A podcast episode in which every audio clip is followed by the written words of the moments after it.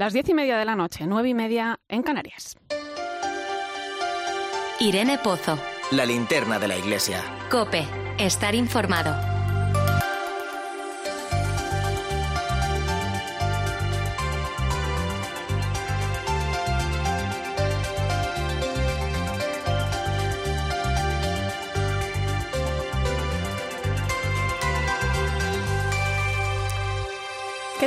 ¿Cómo estás? Hoy mm, en el mundo de las comunicaciones sociales estamos un poco tristes. Esta semana nos dejaba el que fuera arzobispo castrense y presidente de los medios de comunicación en la conferencia episcopal. Monseñor Juan del Río fallecía por este virus que no mira a quién elige y que, como dice el Papa Francisco, la pandemia nos viene a recordar que nadie se salva solo. Seguro que don Juan va camino de un lugar mucho mejor, pero eso no quita que sintamos esa pena y ese vacío que deja alguien que siempre buscó llevar el Evangelio al mundo actual. Vamos a recordarle esta noche con una sonrisa. Y además está cerca la Jornada Mundial de Vida Consagrada, se celebra el próximo martes, 2 de febrero, y se cumplen 25 años desde que el Papa Juan Pablo II la instituyera. Es una bonita ocasión para recordar todo lo que la vida consagrada nos aporta, no solo a la Iglesia, ¿eh? a la sociedad entera. Un ejemplo de ello lo vamos a escuchar esta noche. ¿Qué puede o cuánto puede hacer la vida consagrada por todos? No te lo pierdas. Y además nos vamos a acercar a la labor que desempeñan los capellanes de hospital en estos días donde el virus vuelve a sacudir con fuerza. Entre tanta enfermedad, entre tanta muerte, aparece la esperanza y la vida. Y también comentaremos las claves de la actualidad de la Iglesia que esta semana viene muy interesante. Quédate con nosotros, vamos a mantener el foco de esta linterna de la Iglesia encendido. Recibe un saludo de quien te habla y te acompaña esta noche Irene Pozo en este viernes 29 de enero. Escuchas la linterna de la Iglesia. Con Irene Pozo. Y como cada viernes, te invito a que te unas a nosotros a través de las redes sociales. Comentamos juntos la actualidad que hoy nos ocupa. Puedes seguirnos y participar con tus mensajes. Estamos en Religión Cope, en Facebook, Instagram y Twitter. Hoy con el hashtag linternaiglesia29e.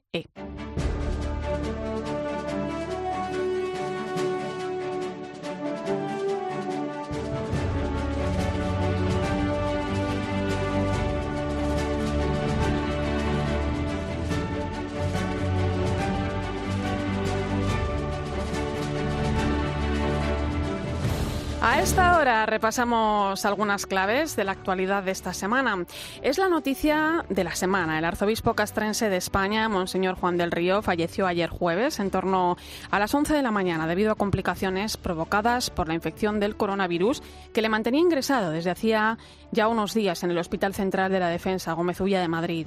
Sacerdote y periodista, Monseñor del Río tenía una especial sensibilidad para los medios de comunicación y desde el pasado mes de marzo también presidía la Comisión Episcopal para las Comunicaciones Sociales. Era un pastor muy querido y las reacciones no se han hecho esperar. Uno de los primeros en recordar su figura ha sido el presidente de la Conferencia Episcopal y arzobispo de Barcelona, el cardenal Juan José Omeya. En el programa de 13, el Cascabel destacó su alegría, vitalidad y su capacidad de comunicar. Era un hombre muy dinámico, tenía mucha vitalidad, muy alegre, probablemente por sus orígenes andaluces. Era muy buen comunicador, muy buen comunicador. Él sabía, venía del mundo periodístico. Luego tenía una gran pasión por el tema de mostrar el Evangelio a nuestro mundo. Nacido hace 73 años en Ayamonte, en Huelva, desarrolló todo su ministerio pastoral en Sevilla, archidiócesis en la que comenzó su trabajo con los medios de comunicación. En el año 2000, el Papa San Juan Pablo II le nombró obispo de Asidonia Jerez y ocho años más tarde, Benedicto XVI le nombró arzobispo castrense. Una de sus decisiones al frente del ordinariato militar fue la de crear la Caritas Castrense. Nada más conocer la noticia y en declaraciones a COPE, la ministra de Defensa, Margarita Robles, aseguraba que las Fuerzas Armadas echarán de menos a Monseñor del Río. Me encuentro profundamente conmocionada, como todas las Fuerzas Armadas, con el fallecimiento de nuestro arzobispo, don Juan del Río. Y estoy segura de que desde arriba nos va a seguir protegiendo a todos. Era un hombre que todos admirábamos, que todos queríamos, que siempre tenía una palabra de aliento, que siempre tenía una sonrisa. Don Juan, le queríamos, le vamos a echar de menos y sabemos que desde arriba nos seguirá ayudando. Pues desde esta mañana y hasta hace apenas una hora, hora y media, la Catedral Castrense, situada en Madrid, ha acogido la capilla ardiente de Monseñor Juan del Río. Por ella han pasado todo tipo de personalidades del mundo militar, político y católico. Y también Manuel Ángel Gómez, jefe de defensa de la cadena COPE. Hola Manu. Buenas noches, Irene. Familiares, representantes de la Iglesia y de las Fuerzas Armadas han visitado la capilla ardiente del arzobispo castrense Juan del Río. Han llegado coronas de flores de los reyes de España, la ministra de Defensa, el jefe del Estado Mayor de la Defensa. Uno de los primeros en hacer acto de presencia ha sido el cardenal y arzobispo de Madrid, Carlos Osoro, amigo de Juan del Río. Un pastor muy cercano a su gente, un gran amigo mío, nos veíamos mucho, y un hombre que quería tremendamente a su pueblo y en concreto eh, a las Fuerzas Armadas en estos momentos. También los jefes de los ejércitos de tierra y aire y el vicesecretario para Asuntos Económicos de la Conferencia Episcopal y presidente de COPE, Fernando Jiménez Barrio Canal. Era una persona excepcional, una persona normal, muy amigo de sus amigos, una persona sencilla, se van a celebrar varias misas y funerales por el arzobispo castrense para facilitar la asistencia de los miembros de las Fuerzas Armadas teniendo en cuenta las restricciones de aforo. La Armada, el Ejército de Tierra, el Ejército del Aire y el Ministerio de Defensa tendrán cada uno su propia misa. El funeral principal y el entierro tendrán lugar el sábado a las 12 de la mañana en la intimidad familiar. Pues efectivamente todas esas misas que se celebren mañana podrán seguirse a través del canal de YouTube del Arzobispado Castrense y, el funeral de las 12 que presidirá el cardenal Juan José Omeya además se transmitirá por 13 y cope.es. Ahora la Comisión Episcopal para las Comunicaciones Sociales será presidida por el obispo de Cartagena, Monseñor José Manuel Lorca, hasta la próxima plenaria, mientras que el Arzobispado Castrense quedará a cargo del actual vicario general, Carlos Jesús Montes, hasta que el Papa Francisco nombre un nuevo arzobispo.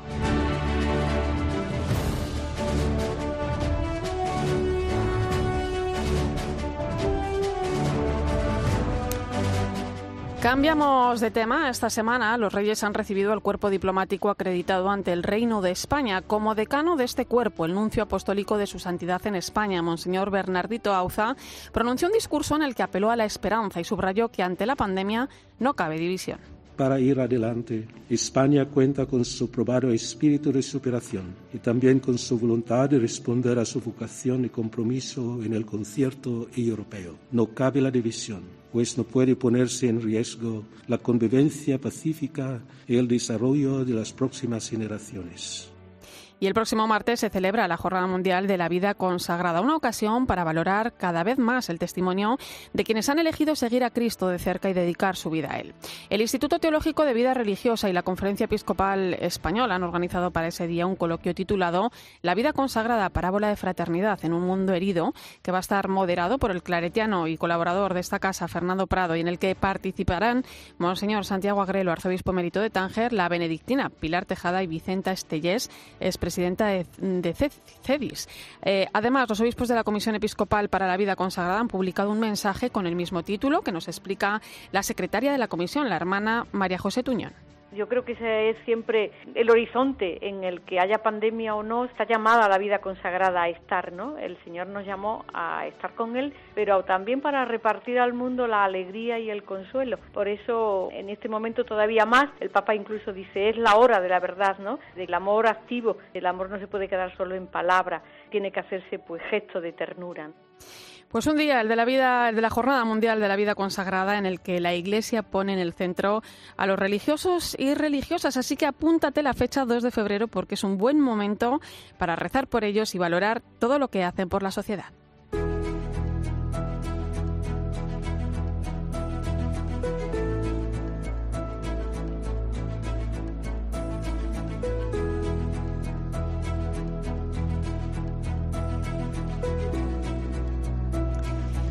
Pues quizá alguno se pregunte qué hacen, porque eso de la vida consagrada en nuestra sociedad puede sonar lejano incluso para algunos innecesario. Puede sonar incluso a una locura. Por eso es tan importante ¿eh? acercarnos a ellos, conocer su forma de vida y ver qué significa realmente la consagración y, por supuesto, encontrarnos con lo necesario que son. Seguro que nos lo cuenta mejor Mari Carmen Martín Astorga, que es de Málaga. Tiene, es muy joven, tiene 26 años. Buenas noches, Mari Carmen. Buenas noches, Irene, y a todo el equipo. Encantada de estar con vosotros. Mari Carmen, para ti esta jornada mundial de vida consagrada es, eh, bueno, pues es un poco especial a pesar de las circunstancias que vivimos. Cuéntanos. Eso es, pues justo porque este año cumplo ya dos años, ¿no? En esta institución, en la institución de los misioneros y misioneridentes, ¿no? Y, y ya, bueno, a partir de este, de este momento ya puedo hacer mis votos, ¿no? Mis votos temporales. Lo, lo que pasa que, bueno, ahora por este tema de la pandemia se aplazará un poquito, ¿no? Pero, pero para mí es una alegría, ¿no? De seguir diciendo sí a Cristo, ¿no? Cada día y, y en este carisma. Eh, Mari Carmen, ¿tú, eh, ¿qué has estudiado? ¿A qué te has dedicado estos años? Pues mira, yo estudié biotecnología, ¿no? Estudié es una rama específica, ¿no? Parecida a la biología para que nos entendamos, ¿no? Y es una rama que actualmente está, está en auge, ¿no? Y me dedico en los últimos años, me dedico a la investigación Ahora mismo, concretamente, es a la investigación en, en biología molecular, ¿no? Y, y, también, sobre todo, en desarrollar nuevas terapias, ¿no? Que ayuden en un futuro, por supuesto, a su aplicabilidad en humanos. Y en ello estamos, en ello estamos. Mari Carmen, tú fíjate, ¿eh? la vida consagrada con la biología molecular, eh, cambiar la y cambiar la biología molecular por ser misionera es un paso muy grande, ¿no? ¿Cómo, cómo, cómo ha pasado? ¿Cómo ha ocurrido? bueno, Dios se presenta donde menos te lo espera. Entonces, bueno, yo conocí, ¿no? Terminando ya mi, carrera universitaria, a los misioneros y misioneridentes, ¿no? En un proyecto que se llama Parlamento Universal de la Juventud y fruto, ¿no? De, ir conociendo este proyecto me, enamoré, ¿no? Y también siguiendo conociendo a los misioneros, ¿no? Eh, también su examen, ¿no? Examen ascético místico, ¿no? Que, que es propio de su carisma, ¿no? Pues me hizo poco a poco vamos a decirlo así, enamorarme de Cristo, ¿no? Y enamorarme de este carisma, ¿no? Y, y bueno, yo en la actualidad sigo, sigo investigando también y, y también, pues bueno, también cerca, cerca de Cristo diariamente. Eh, vives en comunidad, ¿verdad? Eso es, eso es. Vivimos en común. Eh, y, Mari Carmen, puede parecer, eh, bueno, pues que a veces la vida consagrada la vemos como, como algo lejano, decía yo antes, ¿no? Tal vez, eh, bueno, incluso pasado de moda, ¿no? O, o, que es una locura, que ya no tiene sentido, ¿no? ¿Qué sentido tiene la vida consagrada hoy? Hoy, bueno, una pregunta importante. Además, siempre me la hacen, ¿no? Porque se encuentra, ¿no? Una, una chica joven, ¿no? Eh, de biología, ¿no? Una ciencia, ¿no? Y también eh, muchas veces lo preguntan, ¿no? Y bueno, ¿cómo hace una científica y ser consagrada, ¿no? Y más hoy en día, ¿no? Pues esta pregunta, sobre todo, hay que tener en cuenta de que todos, ¿no? Tenemos esa, hay una vocación universal a la que todos estamos llamados, ¿no? Que, que es la santidad, ¿no? Que ya cada uno, donde, donde cada uno Cristo nos, nos dice, ¿no? Ya seamos de una profesión, de otra, ¿no? Entonces, cuando Cristo se hace presente en tu vida, ¿no? Y te muestra su voluntad, eh, digamos que todo lo mundano se queda corto, ¿no? Se queda vacío, ¿no? Entonces, en esta, la verdad que en estos tiempos de pandemia, ¿no? Seguramente nos, hemos planteado muchas cosas, ¿no? Y entonces yo animo también a todos los oyentes, ¿no? Que se hagan esta pregunta, ¿no? De, bueno, Cristo, ¿qué quieres de mí, no? Como yo me la hice en su tiempo, ¿no? Y que, bueno, respondemos generosamente, pues, a esa vivencia de Cristo y a esa, bueno, a darle ese sí, ¿no? Como, como María, ¿no? Sobre todo. Em, vas a ser misionera idente, no será este 2 de febrero, pero seguro que será muy pronto. Em, creo que además el 2 de febrero es una fecha muy especial para ti. Em, ¿Qué significa esta tarea y, y, en qué consiste ser misionera idente?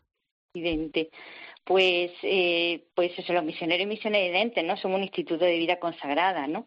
Como, como antes hablábamos, ¿no? Y, y bueno, nuestra misión apostólica sobre todo se centra en, dos en dos puntos, ¿no? En dos ámbitos, ¿no?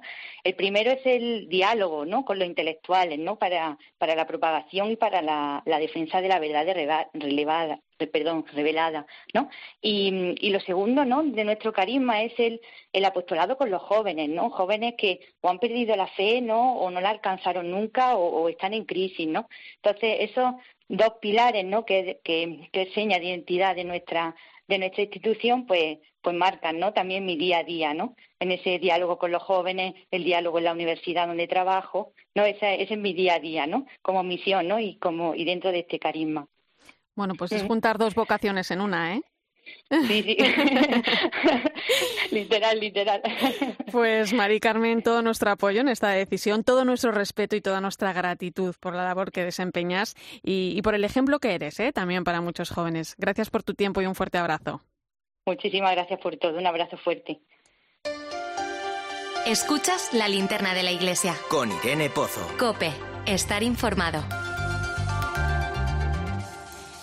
Son las 10 y 44 minutos de la noche, 9 y 44 en Canarias. Seguimos comentando la actualidad de la iglesia.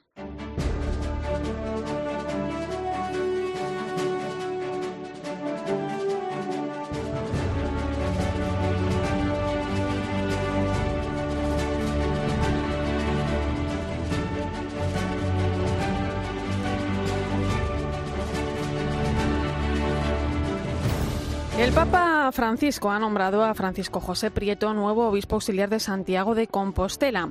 Doctor en teología patrística y teología bíblica, nació hace 52 años en Orense, diócesis en la que ha desarrollado su ministerio pastoral, actualmente como vicario episcopal para la nueva evangelización. En rueda de prensa, el obispo electo reconocía que tendrá que aprender a ser obispo. La gracia, y así, ¿verdad? Uno como sacerdote, en estos momentos como obispo electo, pues uno sabe que el Señor no va a dejar que falte. Como también estoy cierto, ya se me lo decía don Julián hace unos días, esta iglesia, esta archidiócesis de Santiago de Compostela te espera, te acoge y te recibe. Uno tiene que aprender muchas cosas cada día y aprender a ser obispo, les puedo decir, les aseguro, que creo que no hay un manual para ello, hay que aprenderlo día a día. No abandonamos Santiago porque la peregrinación europea de jóvenes, que estaba programada para este verano, ha sido aplazada al año 2022. La situación de incertidumbre que está causando la crisis de la COVID-19 ha llevado al Arzobispado de Santiago y a la Conferencia Episcopal Española a trasladar la cita para el año siguiente buscando la seguridad de los participantes, voluntarios y organizadores. De esta forma, las fechas previstas para la peregrinación son del 3 al 7 de agosto de 2022.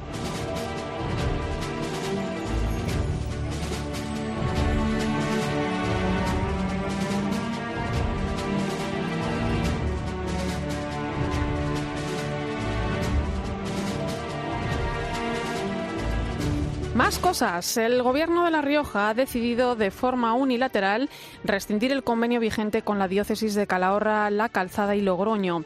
De esta forma, la asignatura de religión verá reducido su horario, los cursos de formación y la sustitución del profesorado. En COPE Logroño, Rocío Ruiz, buenas noches. Buenas noches, Irene. La diócesis de Calahorra y la calzada Logroño lamenta que el gobierno de La Rioja no tenga interés por la enseñanza de religión en los colegios. A través de un comunicado, la Iglesia de La Rioja ha explicado que la Consejería de Educación ha roto de manera unilateral el convenio de cooperación sobre la enseñanza de la religión en los centros docentes no universitarios. La diócesis riojana manifiesta su extrañeza ante el hecho de que, sin finalizar la última prórroga prevista para el año 2022, la Consejería de Educación les comunicara el pasado día 19 la extinción inmediata del convenio sin previa reunión de la Comisión de Seguimiento Bilateral para su revisión o adaptación. La Iglesia ha preguntado directamente a la Consejería sobre su voluntad de renegociación del convenio, a lo que la Consejería ha contestado que no está entre sus prioridades renegociar. Eh, llegamos a la capital. El arzobispo de Madrid ha pedido una solución urgente al problema humanitario de la Cañada Real. Pide a las distintas administraciones y a la empresa que suministra la electricidad que acaben con un problema humanitario de primer orden sin escudarse en la complejidad legal de esta situación. Alguien que conoce muy bien la situación de la Cañada Real es el párroco de Santo Domingo de la Calzada, la iglesia de la zona, el padre Agustín Rodríguez, que pasaba esta semana también por el programa Periferias de 13 y hablaba de cómo está la situación en estos momentos. La situación está mal, la situación está ya en un rango de mucha desesperación. Cuatro meses sin luz afectan a la cotidianidad de la vida y al final te obliga a recomponer mucho de lo que, de lo que haces con lo cotidiano, ¿no? La legislación nunca se piensa desde los espacios de los pobres. Y en Madrid nos quedamos porque nos vamos a acercar, bueno, pues a uno de esos lugares donde a pesar de vivir rodeados de tanta enfermedad y, y de tanta muerte hay personas que permanecen acompañando ese sufrimiento desde la esperanza.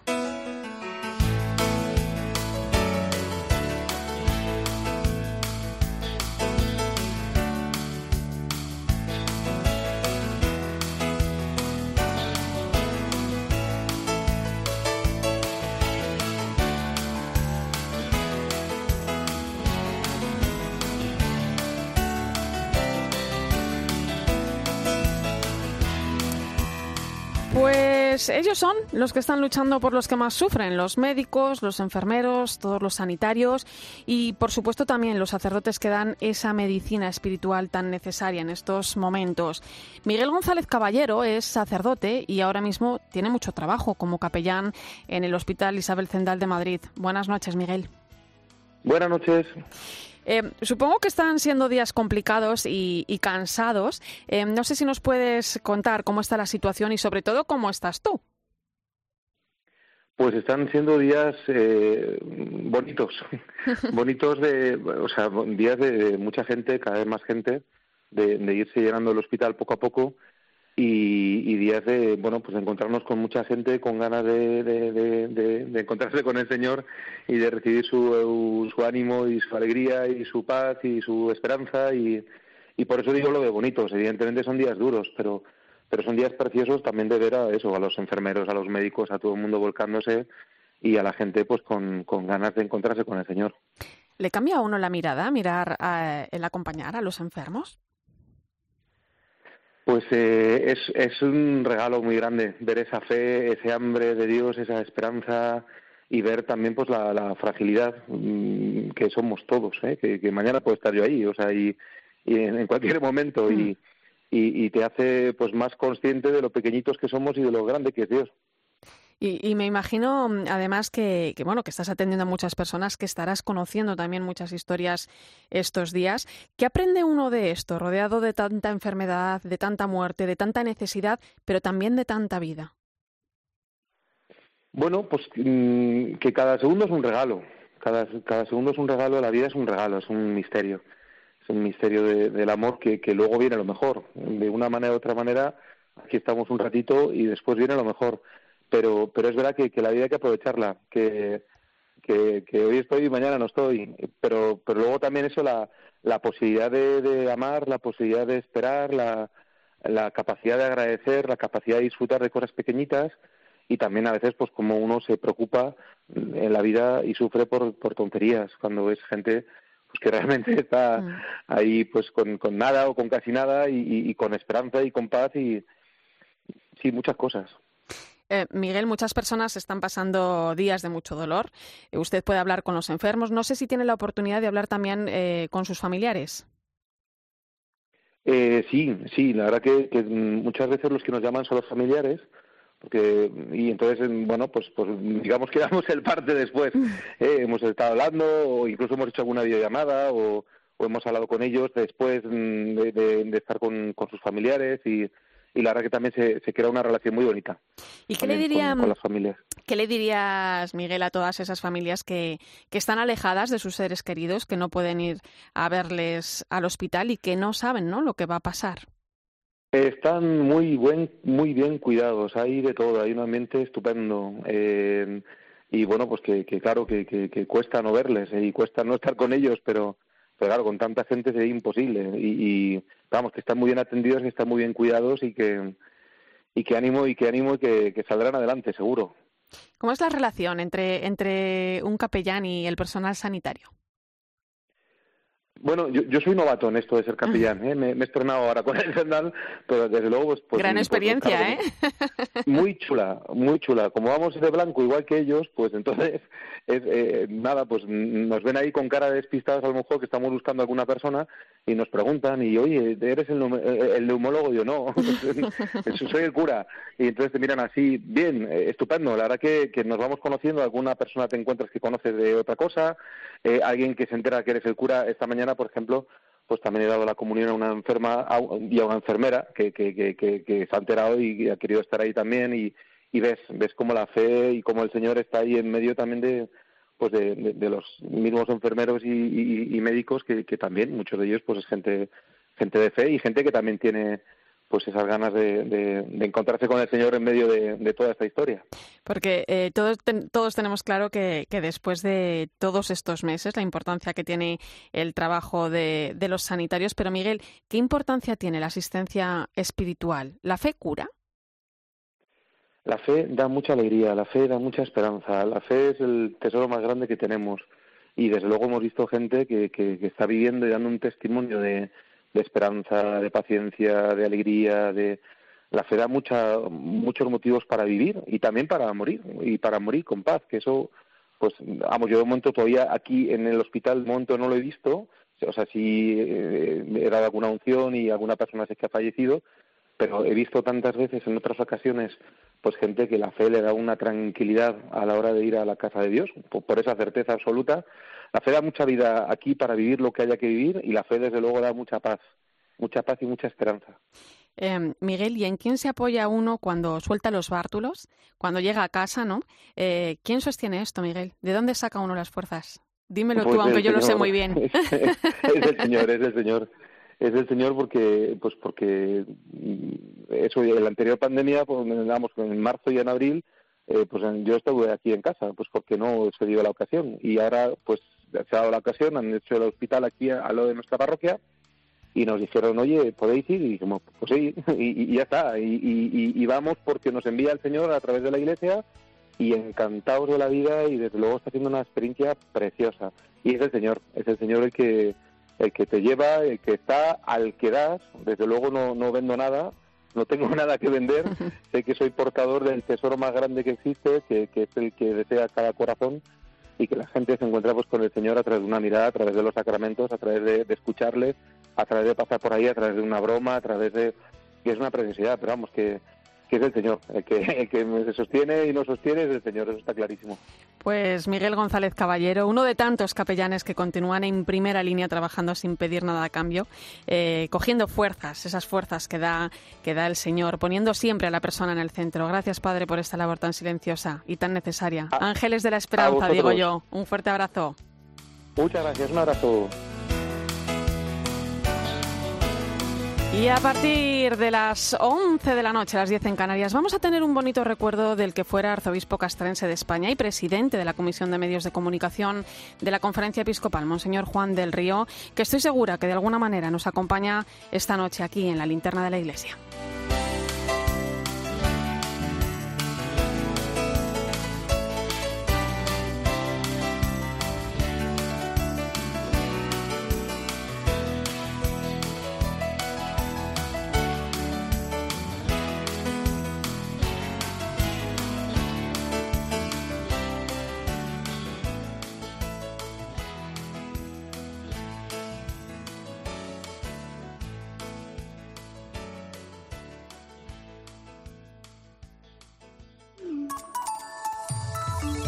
Sigue a Irene Pozo en Twitter en arroba religión-cope, en nuestro muro de Facebook Religión Cope y en cope.es. El problema de los enfermos de COVID es que tardan muchísimo en poderse dar de alta. El flujo de salida de la UCI es muy lento. Hay comunidades con las UCIs muy por encima del 50%. En La Rioja están en el 80%. Así que vamos a ver febrero. En COPE, Carlos Herrera es la voz que mejor analiza lo que te rodea. Las fechas, amigos y amigas, son lo de menos. Lo importante es el respeto a las reglas democráticas. ¿Se imaginan ustedes que la cosa se pone grave y Sánchez decreta un confinamiento el 15 de febrero? Un día después de las elecciones catalanas. Pues oiga, no les extraña. Y te cuenta todo lo que necesitas saber de lunes a viernes de 6 a 1 del mediodía en Herrera en Cope. Da like a los comedores y a los roperos sociales. Da like a ayudar a las familias en riesgo de exclusión y a todo lo que tu parroquia hace por los demás. Si te gusta su labor, apóyala con un donativo en donoamiiglesia.es y como siempre, ella se encargará de hacérselo llegar a los que más lo necesitan. Con el Santander, llenemos el barrio de likes. Último domingo de enero, Jornada Mundial de los Leprosos. Cada año esta enfermedad afecta a más de 200.000 personas. 20 euros pueden curar a un leproso. Ayúdanos a terminar para siempre con la lepra. Envía tu donativo a la Asociación Amigos de los Leprosos Raúl Fulero, calle Marqués de Santana 20, 28004 Madrid. Teléfono 91 531 5300. Hoy la lepra tiene curación. Necesitamos tu ayuda. Escuchas la linterna de la iglesia. Y recuerda, la mejor experiencia y el mejor sonido solo los encuentras en cope.es y en la aplicación móvil. Descárgatela. ¿Piensas que tienes que pagar más por tu seguro de moto? Un mutuero siempre paga menos. Métetelo en la cabeza. Vente a la Mutua con tu seguro de moto y te bajamos su precio sea cual sea. Llama al 900-555-555. 900-555-555. Mutueros, bienvenidos. Condiciones en Mutua.es. Ahora en Carrefour y Carrefour.es, segundo unidad al 70% de descuento en más de 5.000 productos. Como en el pack de 4 bifidus cremosos Activia. Compras dos y el segundo te sale a 57 céntimos. Solo hasta el 11 de febrero. Tu compra segura. Carrefour. Todos merecemos lo mejor.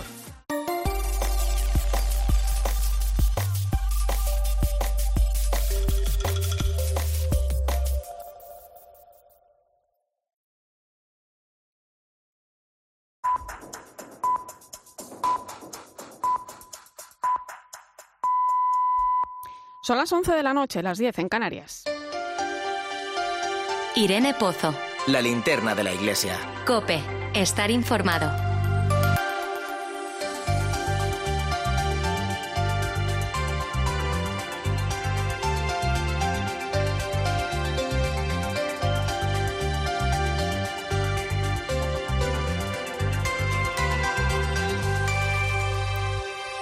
Pues continuamos en COPE, escuchas la linterna de la iglesia y como cada viernes a esta hora viajamos hasta el Vaticano con nuestra corresponsal, Eva Fernández. Buenas noches. ¿Eva?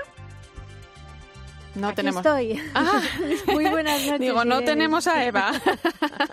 Estamos a unos cuantos kilómetros lejos, pero aquí estamos. Eh, oye, Eva, el Papa Francisco ha inaugurado hoy el año judicial con la tradicional audiencia a la Rota Romana y, y de nuevo el bienestar de la familia y la atención a los niños han sido un poco la base de sus palabras, ¿no? Sí, sí, se nota que tan solo en dos meses celebraremos el año de la familia y por eso el Papa ha querido recordar a los responsables de las nulidades matrimoniales que tengan siempre en cuenta el cuidado y el acompañamiento espiritual de las personas a las que se ha reconocido que su matrimonio es nulo y a los hijos que sufren la separación de sus padres. ¿no? El Papa ha mencionado también esos casos dolorosos en los que quizás uno de los dos cónyuges se niega a aceptar la sentencia de nulidad y aquellos hij- hijos que sufren al ver que por distintas circunstancias uno de los padres recibe la Eucaristía y otro no. Y ha concluido su discurso aludiendo a esa idea que el Papa está repitiendo últimamente, ¿no? La fantasía de la caridad, ¿no? Les animaba a, a vivir esa fantasía de la caridad que sin duda les decía favorecerá la sensibilidad evangélica frente a las tragedias familiares a las que se enfrentan. Y, mm, y además, Eva, mm, este miércoles eh, se ha celebrado el Día Internacional de Conmemoración del, Holocausto, coincidió con la audiencia general de cada miércoles del Santo Padre, mm, y el Papa lo tuvo muy presente, ¿no? Dijo que es importante no olvidar, no olvidarnos de esa tragedia. Sí, es una jornada de la memoria sobre la que el Papa siempre ha hecho una reflexión. Se nota la gran amistad que mantiene con amigos judíos. ¿no? Recordaba el Papa que era un día para conmemorar a las víctimas de la Shoah y a todos los perseguidos y deportados por el régimen nazi, ¿no? Y, y, com- y comenzó a enumerar, ¿no? Decía, recordar es una expresión de humanidad, es un signo de civilización, una condición para un futuro mejor de paz y fraternidad. Y después, levantando los ojos de lo que tenía escrito, añadió probablemente lo más importante que quería decir, ¿no? Nos decía que recordar también significa tener cuidado porque estas cosas pueden volver a ocurrir, empezando por propuestas ideológicas que quieren salvar a un pueblo y acaban destruyendo a un pueblo y a la humanidad. Y luego volvió mirando a cámara porque sabemos que, que las audiencias eh, de momento siguen retransmitiéndose, ¿no? Decía, cuidado con el inicio de este camino de muerte, de exterminio y de brutalidad, ¿no? O sea, que la verdad a todos yo creo que, que nos dejó el alma congelada, ¿no? Y es una de esas reflexiones del Papa que conviene no olvidar nunca. Eva, eh, mm, nos van llegando también algunas noticias del viaje del Papa a Irak. Si Dios quiere, eh, vais a poder acompañarle. Para ello, por supuesto, tendréis que estar vacunados, es una de las condiciones. Un viaje de alto riesgo, de esos de ensuciarse la suela de los zapatos pisando el terreno de la noticia, ¿no? Como dice el Papa en su mensaje para, para la Jornada Mundial de las Comunicaciones Sociales, que hemos conocido nada hace apenas unos días. ¿Cómo habéis recibido los periodistas este mensaje ahora que os estáis, eh, bueno, pues preparando para acompañar al Santo Padre Irak? Bueno, pues eh, sin duda este mensaje es que, es que realmente ha sido fabuloso, ¿no? De los que habría que marcar y colocar en las redacciones de todos los medios de comunicación, porque aunque es lo básico, es que a veces se nos olvida lo básico, ¿no? En el fondo, el Papa sigue adelante con este viaje a Irak, que estamos todos con una gran interrogación porque no, no terminamos de creernos, ¿no? De que el viaje ojalá pues siga adelante, ¿no? Bueno, pues porque realmente el Papa quiere ir, mirar y contar, ¿no? Y que los periodistas hagamos lo mismo, saliendo de la redacción para no hacer una información de corta y pega, sino viendo y conociendo la realidad, el día a día de los cristianos perseguidos de esa tierra, de Erbil, de Caracos, porque ellos son los, mm, los protagonistas de este viaje, son el motivo por el que el Papa hace este viaje, quiere hacer este viaje en medio de una pandemia mundial y con, y con problemas eh, en la espalda, ¿no? Con, este dolor de ciática, ¿no? Sabemos también que el Papa se va a reunir con la máxima autoridad religiosa chií de Irak, que es el Ayatollah Ali al-Sistani en Nayad, la ciudad santa de los chiíes. Esto, mm, de momento, no lo estamos mm, dando la importancia que tiene, ¿no? Pero es que va a ser una reunión histórica, o sea, poder firmar también con los chiíes ya lo firmó con los suníes. Es el líder chiita con más seguidores del mundo, ¿eh? tiene, tiene gran influencia en el país. Sin duda, ¿no? Entonces, esa, el poder firmar esa declaración sobre la fraternidad humana puede ser un paso importantísimo para, para, la paz en todo el mundo, ¿no? O sea, que ojalá no haya nada que impida realizar el viaje y podamos ensuciarnos la suela de los zapatos y, por supuesto, lo contaremos, Irene, aquí en COPE y en Trece, sin duda. Pues eh, gracias, Eva. Un viaje de riesgo, pero que significa mucho, ¿eh? que estoy segura además que vas a disfrutar. Un fuerte abrazo, cuídate. Ojalá. Un abrazo grande, hasta pronto. Y, mm, y, el que también ha hablado del mensaje del Papa ha sido Alessandro Gisotti, el vicedirector editorial del Dicasterio para la Comunicación de la Santa Sede. Estuvo en el programa Crónica de Roma de 13, donde habló de la necesidad de una comunicación en salida y de cómo la idea de, de encuentro está presente tanto en el mensaje como en el pontificado del Papa una palabra clave eh, de todo el pontificado de Francisco. También necesitamos eh, una comunicación de salida, eh, una comunicación hecha de, periodistas que tengan el valor de salir a la calle, de conocer a la gente, de buscar historias. Pero el que fuera portavoz del Papa Francisco también habló de cómo deben ser los comunicadores, tanto católicos como no católicos. Vamos a escucharle de nuevo. Eh, debe buscar la, la, verdad, por supuesto, pero siempre eh, respetando la persona al contar una historia, al publicar una noticia. ¿Y cómo se hace esto? No? Cuidando el lenguaje y las imágenes que utilizamos. Eh, para Papa Francisco la comunicación nunca debe dividir, debe unir pues curiosamente, en este mensaje para la próxima jornada de las comunicaciones sociales, el Papa presenta como modelo a alguien del que alguna vez hemos hablado aquí, Manuel Lozano Garrido, el Beato Lolo. No es la primera vez que lo hace y, quien sabe mucho de él es María Solano Altava, decana de la Facultad de Humanidades y Ciencias de la Comunicación de la Universidad CEU San Pablo, porque tiene una tesis escrita sobre la figura de este gran comunicador. En 13 destaco por qué es tan importante para los periodistas lo que descubrí en Lolo es una cosa que a los periodistas nos hace mucha ilusión y es descubrir que se puede ser periodista y santo al mismo tiempo. Entonces, realmente Lolo lo que demuestra es que se puede hacer un bien inconmensurable con la palabra, que es precisamente, yo creo, lo que el Papa refleja en esas palabras que recoge de la larguísima trayectoria periodística de Lolo. Irene Pozo. La linterna de la iglesia. Cope. Estar informado. Pues 11 y 8 minutos de la noche, una hora menos en Canarias. Entramos en tiempo de tertulia. Hoy me acompaña el director de la revista Vida Nueva, José Beltrán. Bienvenido. Muy buenas noches. Y el profesor de la Universidad Pontificia de Comillas, Fernando Vidal. Buenas noches. Muy buenas noches. Pues comenzamos hablando de algo que hemos conocido estos días. Ya lo adelantaba Eva. Cada vez van llegando más noticias de ese viaje que el Papa va a realizar a Irak en el mes de marzo. Escuchábamos, eh, como decía Eva, eh, cómo lo están preparando, ¿no? Con toda la ilusión. Y sabemos ya que el Papa va a visitar la ciudad santa de Nayab, la tercera para los chiitas después de la Meca y Jerusalén, y, allí se va a reunir en privado con Ali al-Sistani, el líder chiita con más seguidores del mundo, decía yo, una persona de gran influencia eh, en el país. Importante este encuentro, Fernando. Eh, pues sí, efectivamente, nos encontramos con un viaje que tiene el fin de generar confianza en el país, de reconciliar al país, también un mensaje potente a la diáspora cristiana eh, de Irak alrededor de todo el mundo, especialmente en Reino Unido, en una situación en Irak en la que los cristianos eh, se han visto reducidos por la violencia después de la invasión de Irak en el 2003, una violencia sistemática donde se ha forzado su conversión, donde se les ha multado por, por, por ser cristianos cristianos, donde ha habido una presión continua que ha hecho reducir sustancialmente el número de cristianos en Irak. Por lo tanto, eh, va a uno de los lugares más heridos del mundo, donde hemos tenido uno de los conflictos en las últimas décadas más importantes, y a reconciliar tanto internamente al país como algo que parece muy difícil, que es reconciliar a todo el mundo, a todos los países con Irak.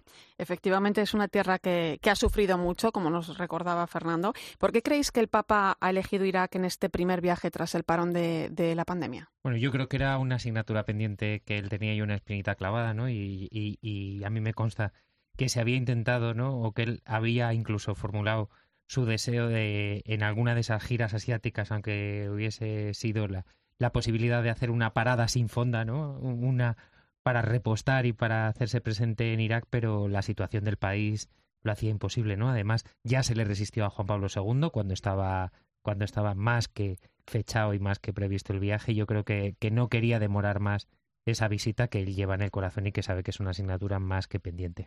Fijaros, eh, la semana pasada varios atentados en Bagdad eh, se llevaban por delante la vida de, decenas de personas, dejaban también muchísimos heridos. El Papa envió su pésame de lo ocurrido, eh, lo hizo a través de una llamada a vencer la violencia con fraternidad, solidaridad, paz.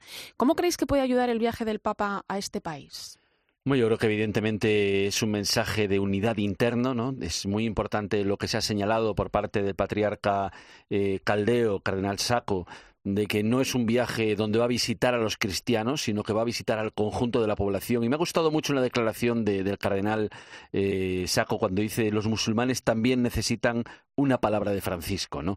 Yo creo que es un mensaje de compromiso de la comunidad cristiana, no solamente en Irak, sino en el entorno internacional con el futuro de Irak. Necesitamos un Irak reconciliado, necesitamos que esa herida del mundo sane. Bueno, pues eh, seguiremos contando, ¿eh? Cada vez eh, el programa no se conoce aún, pero todos los datos que nos van llegando los iremos eh, contando. Vamos con más temas. La pandemia y sus consecuencias se han hecho notar también en las estadísticas. Esta semana el INE, el Instituto Nacional de Estadística, publicaba algunos datos, pues por ejemplo, como que las muertes aumentaron en casi un 20% respecto al mismo periodo del año anterior. Se estima que entre el 16 y el 17 sean por COVID.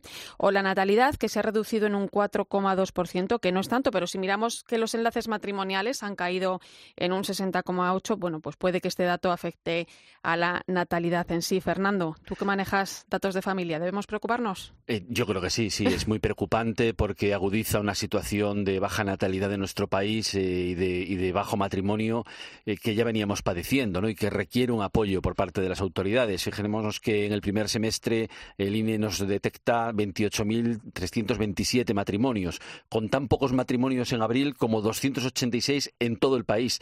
Bueno, durante ese mismo semestre en la guerra civil, en el 37, hubo 70.000 matrimonios. Fíjate. Es decir, que hay menos de la mitad de matrimonios que durante la guerra civil. Y esto nos habla de una crisis económica pues, eh, que ha sido una sacudida fuerte, de la impredecibilidad hacia el futuro y también de, los aplazamientos. No obstante, mi, mujer va a una boda dentro de poco y, lo, y pusieron en la, nota en la nota de los novios, pusieron, que me hizo mucha gracia, nos casamos y dicen que estamos locos. Y dicen, sí, estamos locos por casarnos.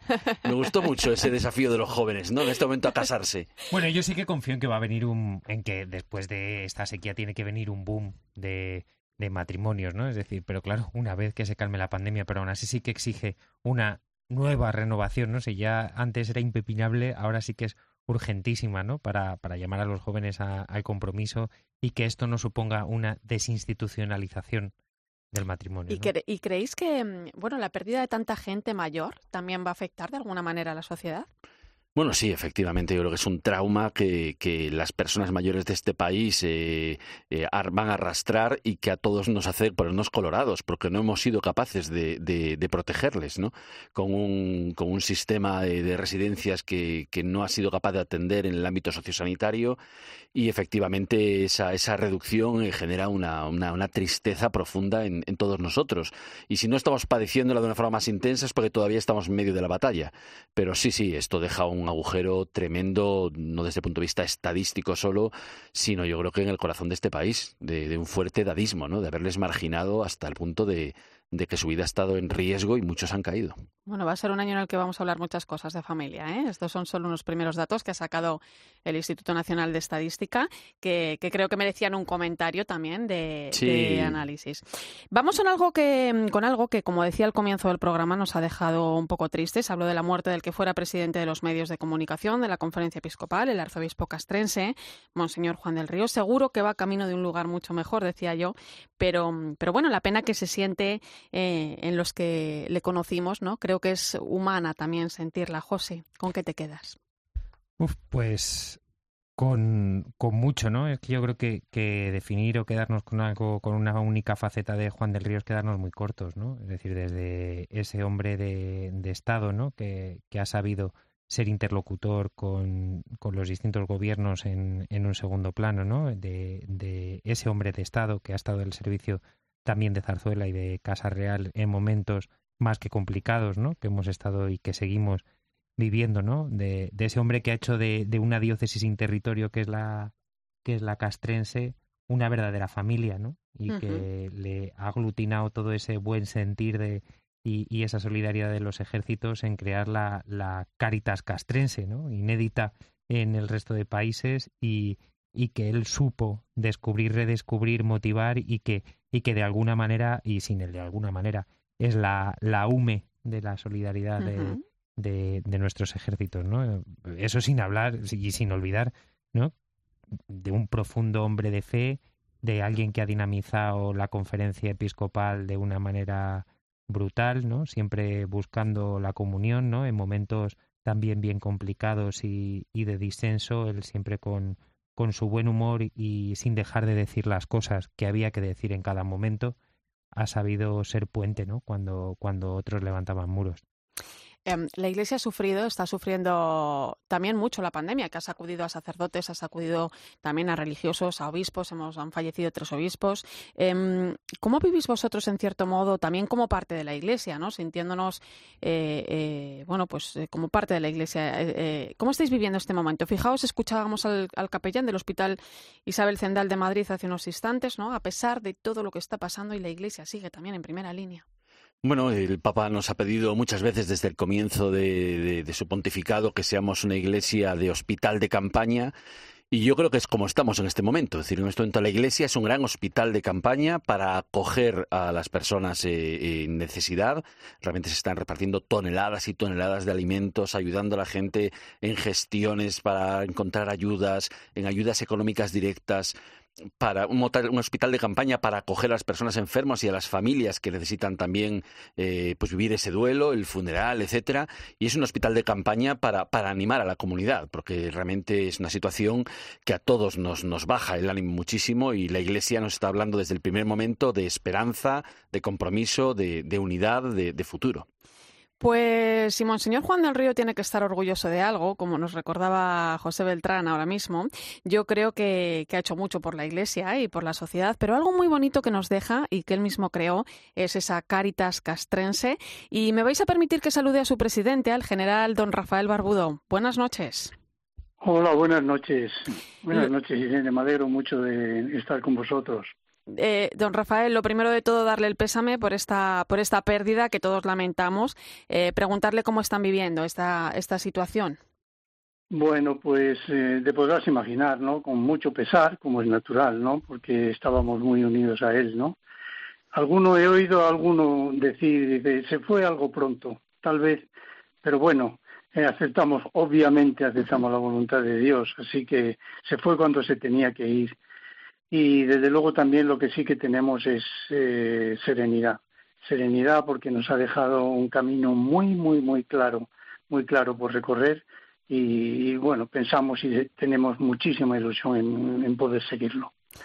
Sabemos que, que, para don Juan la Caritas Castrense era algo muy especial, eh, bueno, pues que puso todo su corazón ¿no? en este proyecto. ¿Cómo era su relación con esta labor tan importante? Bueno, pues importantísima, porque él fue el creador, como bien habéis dicho, ¿no? Y has dicho tú hace un momento, el creador y el impulsor. Empezó en diciembre del 2012 con un pequeño equipo, que éramos un pequeño equipo, y, con él pues eh, le ayudamos a idear qué, qué, qué íbamos a hacer. ¿Y qué es lo que íbamos a hacer? Pues, pues pues eh, intentar crear la caridad que antes se estaba haciendo de una manera en el ámbito castrense, que se estaba haciendo de una manera, pues bueno, no, no muy profesional, pues, pues según nos, él, nos decía, hacer la caridad organizada, ¿no? ¿Cómo? Pues como lo estaban haciendo el resto de las caritas eh, que, existen en España, ¿no?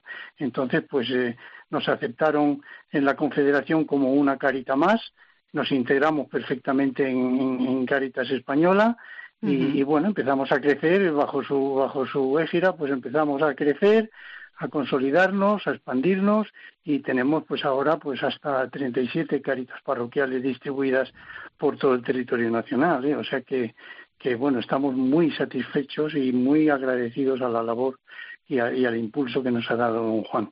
Don Rafael, eh, tal vez no todo el mundo conozca la Caritas Castrense. ¿Cuál es la labor que se lleva a cabo? Cómo, ¿Cómo se desempeña? Y sobre todo, ¿cómo estáis afrontando este tiempo de pandemia? Bueno, pues la labor de la Caritas Castrense es eh, parecida, parecida eh, a, en la realidad al resto de las caritas diocesanas, ¿no? Pero para hacerte una idea, seguimos los, las directrices que nos dio don Juan cuando hicimos nuestro plan estratégico en el año 2019, ¿no? Que nos dijo, dice, oye, eh, lo primero que tenéis que hacer es salir por los caminos, salir al encuentro. ¿eh? y, y, tener los ojos abiertos a ver dónde está la pobreza, eh, donde está la pobreza moral, la pobreza espiritual, la material, la económica, por supuesto también, ¿no? Y luego compartir con alegría. Nos dijo que compartiéramos con alegría, saber compartir y saber encontrar al pobre y al necesitado que está sufriendo, ¿no? Y sobre todo, también lo que sí que hacemos en Caritas Castense por su, por su mandato, pues es no olvidar que nuestra espiritualidad, porque una caridad sin espiritualidad para nosotros, para Caritas, no, no es una caridad completa, como es natural. Ahora, en cuanto a lo que me preguntas que qué hacemos, pues, pues proyectos, proyectos de ayuda. Ahora, por ejemplo, en la pandemia me has preguntado. Bueno, pues él, él ideó un, proyecto maravilloso que está funcionando de, de una manera estupenda, que es le, denominó él mismo el granero de José para la pandemia y dijo bueno, pero, pero aquí va a haber muchos problemas. Aquí va a haber mucha gente que necesita ayuda, que necesita Mm, eh, sitios para vivir, no va a tener, no va a tener eh, suficiente comida. Bueno, pues vamos a, vamos a hacer un fondo. Y, y lo curioso es que el primero que contribuyó a este fondo fue él, con un, un sueldo completo para dar ejemplo para todos los demás capellanes, todos los demás fieles. Y bueno, pues esto está yendo como un tiro, estamos ayudando a muchísima gente.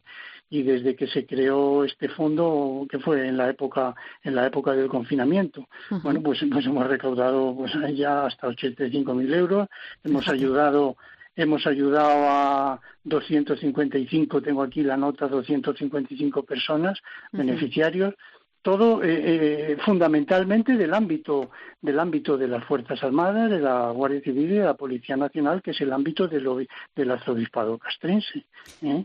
entonces bueno pues este es uno de los proyectos pero luego otros tenemos otros proyectos como claro como el proyecto de mayores que también ha sido muy importante en este tiempo, durante la pandemia ha sido muy importante. Ya lo teníamos desde hace tres años el proyecto de mayores pero claro, ahora se ha agudizado, ¿no? Porque hemos tenido que ingeniárnosla mm, como el resto de caritas diocesanas, ¿no? Pues con acompañamientos eh, siempre que hemos podido, mm, que hemos podido, pues telefónico, eh, siguiendo con los problemas de la familia, sobre todo las personas solas, las personas eh, muy mayores que están solas, retirados, viudas, entonces y, y, bueno y cuando y cuando haya sido necesario pues los voluntarios pues van a, a llevarles comidas no para hacerte una idea, pues, pues, pues hemos recaudado eh, con la ayuda de las unidades militares, pues durante este tiempo de pandemia, bueno, hemos repartido 30.000 kilos de alimentos ¿eh? recogidos.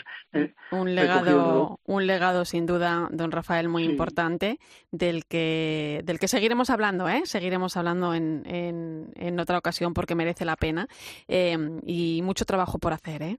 Muchas gracias, General Rafael Barbudo, presidente de Caritas Castrense, por atendernos a estas horas y de nuevo que sepa que cuentan con nuestra oración.